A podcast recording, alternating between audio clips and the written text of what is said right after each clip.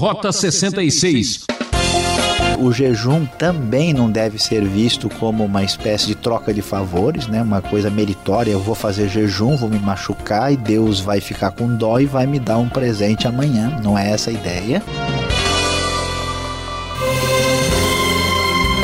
Aqui é Beltrão trazendo mais uma série de estudos do programa Rota 66. Estamos realizando um rali no terceiro livro da Bíblia, Levítico. Hoje, no capítulo 16, o professor Luiz Saião traz o tema O Dia da Purificação é Hora de Jejuar. Este capítulo é o clímax da primeira parte do livro de Levítico, apresentam o caminho de acesso a Deus, do qual este ritual é o mais solene e eficaz. O Dia da Expiação, realizado uma vez ao ano. Bom, espero que você não seja daquelas pessoas que só abrem a Bíblia uma vez por ano, né? Portanto, vamos em frente com mais essa aula.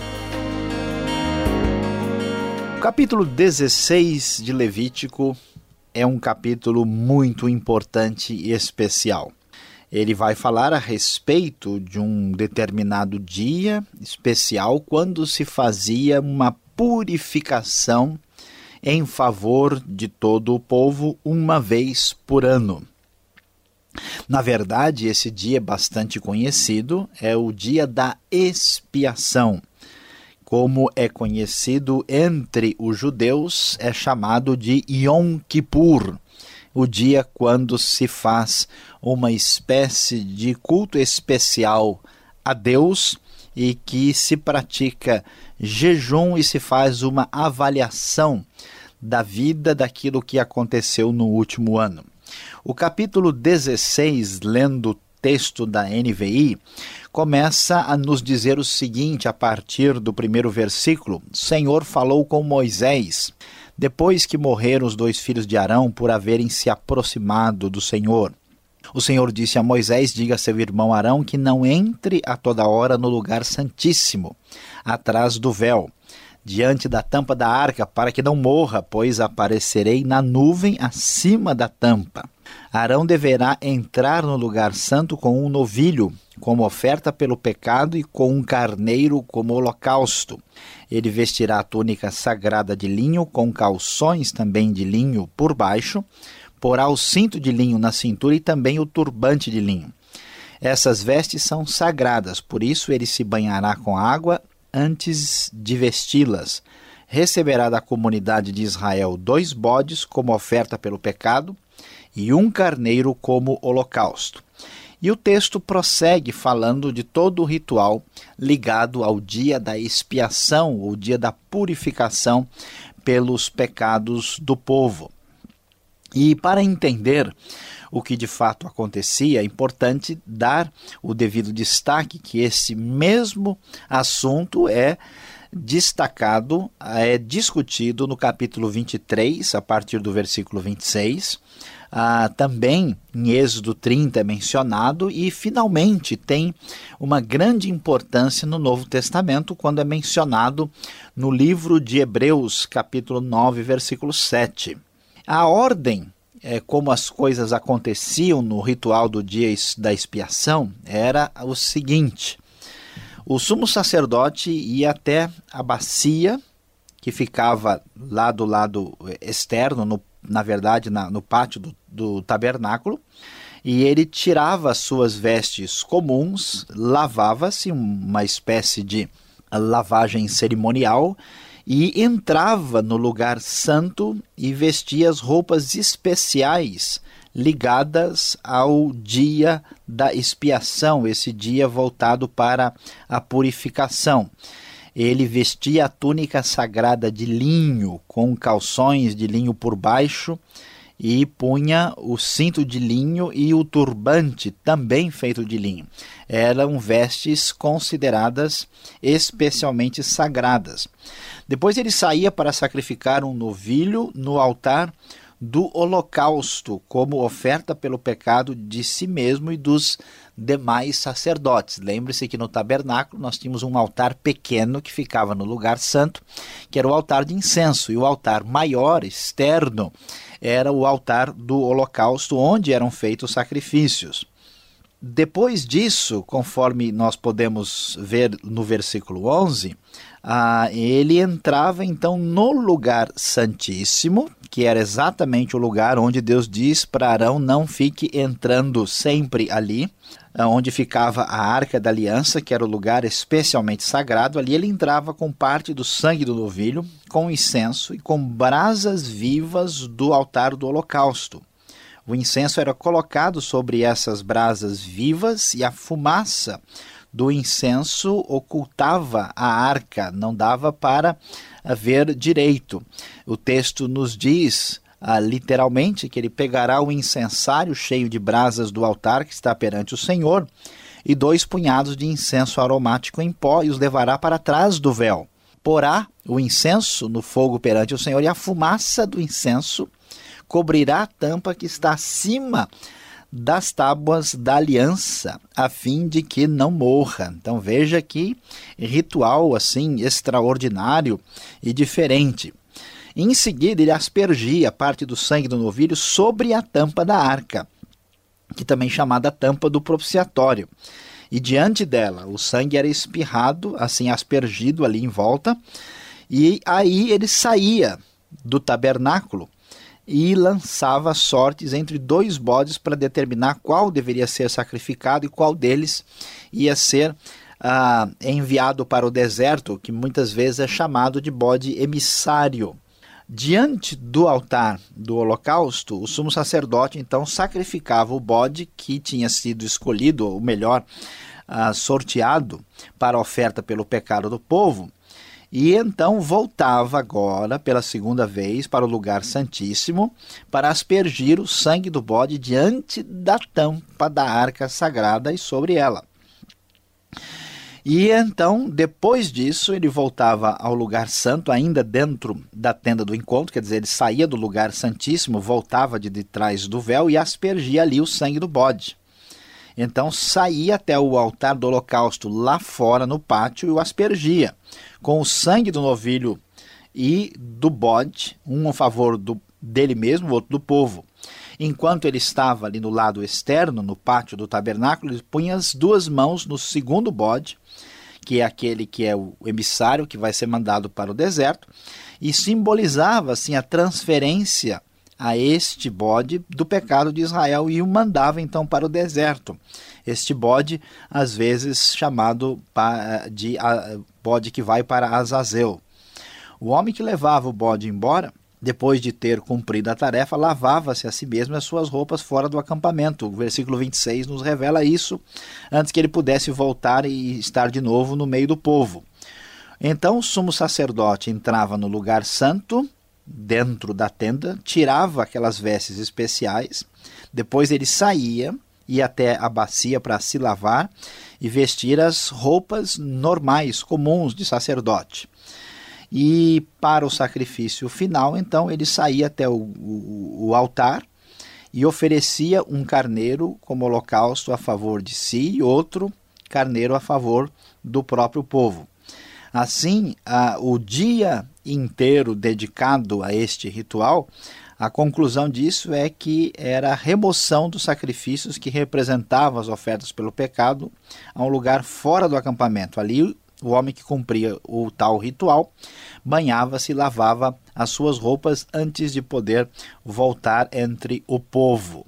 E nós lemos então o desfecho do texto do capítulo 16, falando da importância desse dia, que mostrava a ideia assim de uma remoção do pecado do povo, um sacrifício especial que vai nos remeter depois à obra de Cristo, nós lemos no versículo 29 a importância desse dia, que, aliás, entre os judeus até hoje, é um dos dias mais importantes, mais sagrados e especiais. Até judeus que não são tão religiosos dão um valor especial ao Yom Kippur, que acontece geralmente no mês de outubro, uh, um poucos dias depois do famoso Rosh Hashanah, ou seja, do Ano Novo Judaico. E o texto nos diz: Este é um decreto perpétuo para vocês. No décimo dia do sétimo mês, vocês se humilharão essa palavra se humilhar tem na verdade o sentido de jejuar, por isso que os judeus fazem isso no Yom Kippur. E não poderão realizar trabalho algum, nem o natural da terra, nem o estrangeiro residente, porquanto nesse dia se fará propiciação por vocês para purificá-los. Então, perante o Senhor, vocês estarão puros de todos os seus pecados. E esse lhe será um sábado de descanso, quando vocês se humilharão, isto é, farão jejum. É um decreto perpétuo. O sacerdote que for ungido e ordenado para suceder seu pai como sumo sacerdote, fará a propiciação, porá as vestes sagradas de linho, e fará a propiciação pelo lugar santíssimo, pela tenda do encontro, pelo altar, por todos os sacerdotes e por todo o povo da Assembleia. Este é um decreto perpétuo para vocês. A propiciação será feita uma vez por ano por todos os pecados dos israelitas. E tudo foi feito conforme o Senhor tinha ordenado a Moisés. Então encerramos aqui hoje o estudo sobre o famoso dia da expiação, o dia de purificação, o Yom Kippur de Levítico capítulo 16.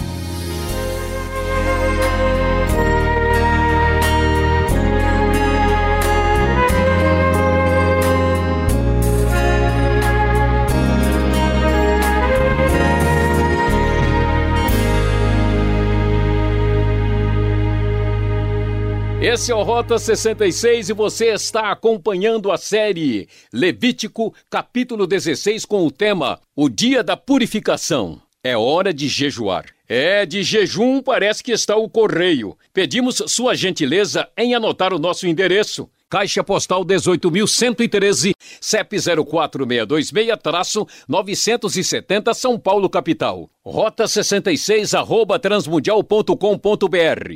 Estamos aguardando a sua mensagem. Escreva. O Rota 66 tem a produção e apresentação de Luiz Saião, redação e direção Alberto Veríssimo, locução Beltrão, uma realização transmundial. Vamos tirar as dúvidas? Então vamos para a segunda parte do programa Rota 66, o caminho para entender o ensino teológico dos 66 livros da Bíblia. Preste atenção.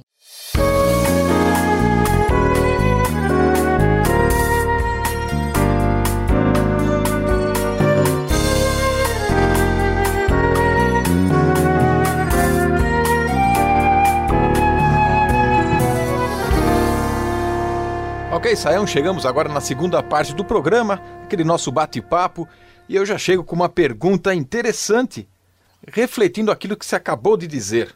O Yom Kippur, que o judeu ainda pratica hoje. Como é que o judeu lida com essa questão, já que hoje não tem templo, não tem o sacrifício, como é que é o perdão que eles tanto vão celebrar? Bom, Alberto, essa questão é de bastante é, utilidade para todo mundo entender. Uh, o Antigo Testamento uh, tem todo um, um ritualismo e muitos sacrifícios que o judaísmo, propriamente como religião, não pratica literalmente. Né? Se a gente for conversar com um judeu, ele vai é, claramente nos mostrar que o judaísmo, propriamente como ele está organizado, ele começa com Esdras. Então, assim, muita gente imagina que tudo que tem no Antigo Testamento um judeu religioso pratica literalmente, mas isso não é possível. Por quê? Porque os judeus tinham um templo, o templo foi destruído. Os judeus viviam na terra de Canaã, depois eles foram espalhados e dispersos pelo mundo passaram por várias perseguições e muitos outros problemas, de modo que assim a religião judaica ela não equivale à prática do Antigo Testamento literalmente. Por isso, a, o judaísmo hoje, por exemplo, não tem assim sacrifícios como a, a, a fé do Antigo Testamento. Então, no Yom Kippur, o judeu se reúne, eles fazem uma espécie de uh, culto espiritual especial, existe uma espécie de exame de consciência do que a pessoa fez ah, no último ano e ele tem um dia especial de jejum. Isso sim é feito, né? Mas não se pratica literalmente todos os detalhes que aparecem aqui em Levítico capítulo 16. Então, uma coisa é o Antigo Testamento, né? outra coisa é como a fé uh, judaica lida com as orientações do Antigo Testamento no cotidiano de hoje. Tá certo. Esse capítulo 16 de Levítico, ele mostra todo o cerimonial que era feito para a purificação.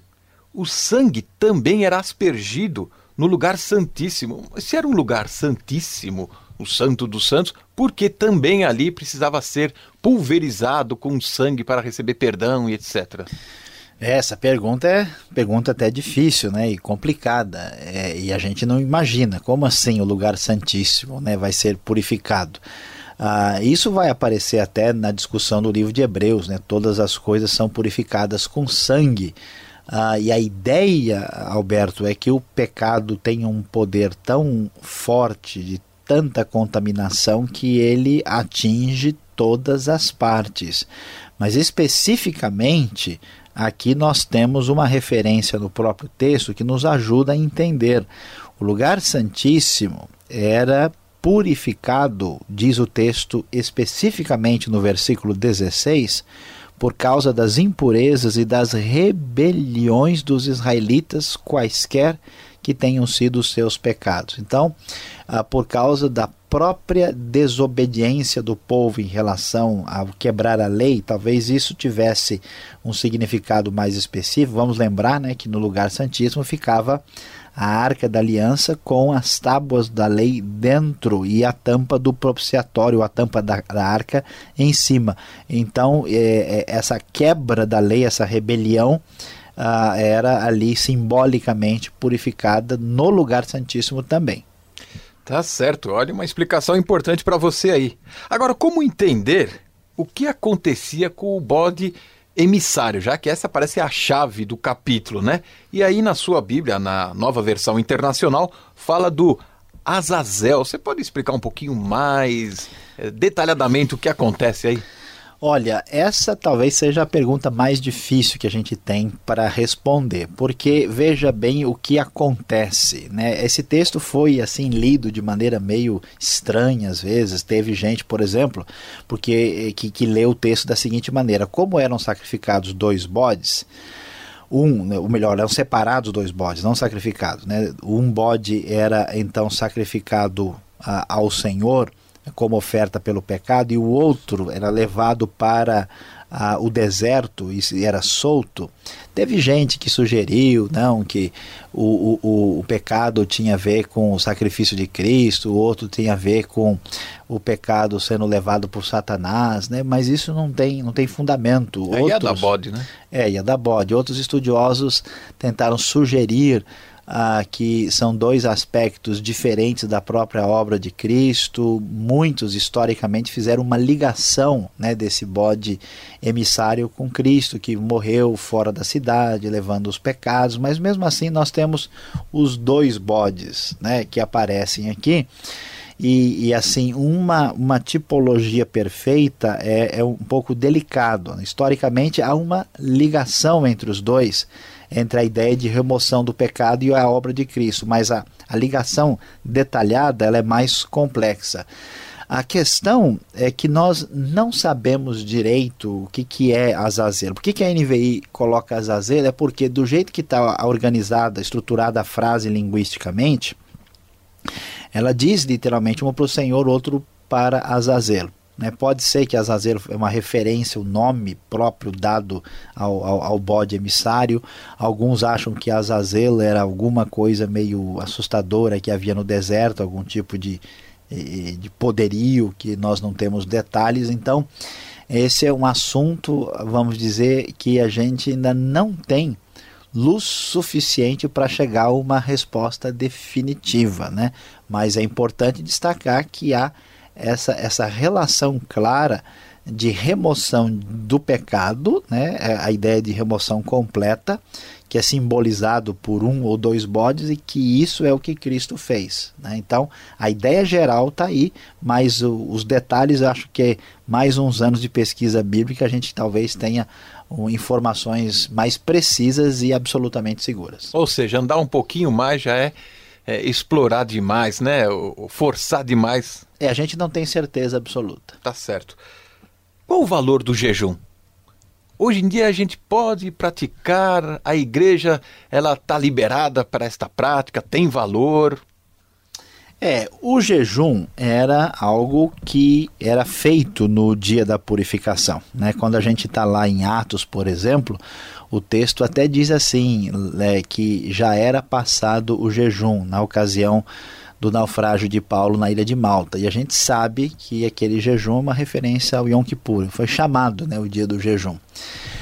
O jejum tem um, um sentido de recolhimento né, para voltar-se para Deus. O jejum, ele é até ordenado no Novo Testamento, ele é praticado, a igreja primitiva não tinha nenhuma dificuldade. Agora é importante entender que o jejum não é na Bíblia visto como flagelação, uma espécie de né, você machucar o seu corpo porque o corpo é ruim e peca, não é essa a ideia. Aquela penitência, né? Não é penitência, né? O jejum ah, também não deve ser visto como uma espécie de troca de favores, né? uma coisa meritória. Eu vou fazer jejum, vou me machucar e Deus vai ficar com dó e vai me dar um presente amanhã. Não é essa a ideia.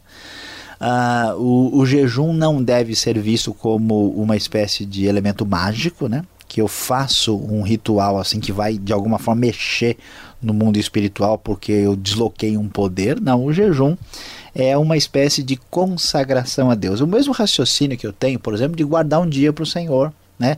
É, é, uma, é uma santificação ah, no sentido de recolher-se para consagrar-se a Deus. E isso tem naturalmente um valor espiritual que Deus age da maneira que a sua graça ah, permite e, e, define.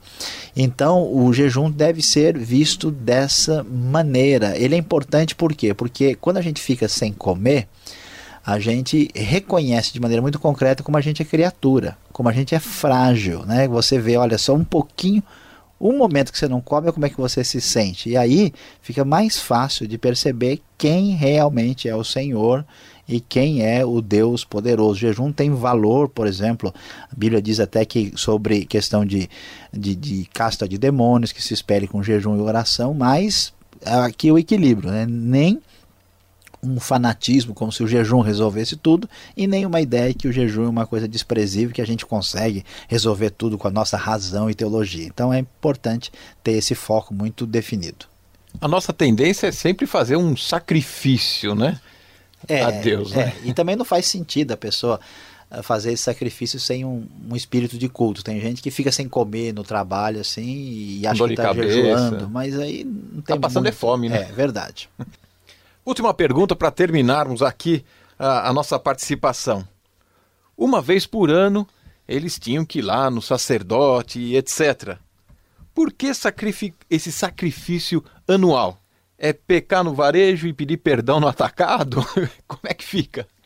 É, não, a, a, coisa não é bem assim, né? Porque é verdade, o sacrifício anual entrando no Santíssimo tinha um significado de uma remoção de pecado, um perdão para a nação, para todos que estavam envolvidos de uma maneira mais assim ampla, como se fosse a purificação completa do pecado. Agora, quando a pessoa tinha problemas específicos, ela tratava né, dos seus problemas nos sacrifícios de modo geral. Então, é, vamos dizer, fazer uma comparação assim só ilustrativa, é como se a gente, por exemplo, todo mês você tem um desconto do imposto de renda, mas no final do ano você realmente vai acertar todo, né, as contas com o leão sobre o que entrou. Então, a comparação didática não é muito imperfeita, mas só para a gente ter uma ideia de como isso funciona e como é que teve isso. E o Novo Testamento vai dizer que a remoção plena mesmo só pôde acontecer por Cristo, que nem essa remoção do Yom Kippur de fato tinha condições de apagar plenamente o pecado. Valeu, Sayão, obrigado.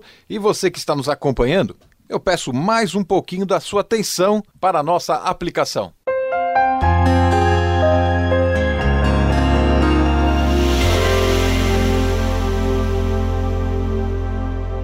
Depois de termos estudado Levítico capítulo 16, falando sobre o dia da purificação, é hora de jejuar, destacando todos os detalhes do famoso Yom Kippur, o dia da purificação, qual é a grande lição que fica para nós? É surpreendente observar que, por toda parte, se tenta resolver os grandes problemas do ser humano. São apontados falta de educação, de conhecimento, de tecnologia ou até mesmo de mútua compreensão, e parece que grande parte da humanidade prefere fugir do real problema. O grande problema do ser humano é o pecado. O grande problema é a sua relação defeituosa com Deus e com o semelhante. A centralidade do dia da purificação e da expiação, a centralidade desse dia especial mostra para nós que já desde o Antigo Testamento e depois no Novo Testamento com Cristo, o cerne, a dificuldade fundamental do ser humano é o pecado. E você que está me ouvindo aí, você já tratou, já foi em busca da grande solução para o real problema que atinge a sua vida e é muito mais do que você pode imaginar em termos de seriedade, Cristo é a grande resposta para o maior problema da humanidade, o pecado contra Deus. Acabamos o programa Rota 66 de hoje com volta nessa sintonia e nesse horário. Não perca! E fica aqui o nosso convite. Visite o nosso site www.transmundial.com.br. E aquele abraço com o nosso agradecimento.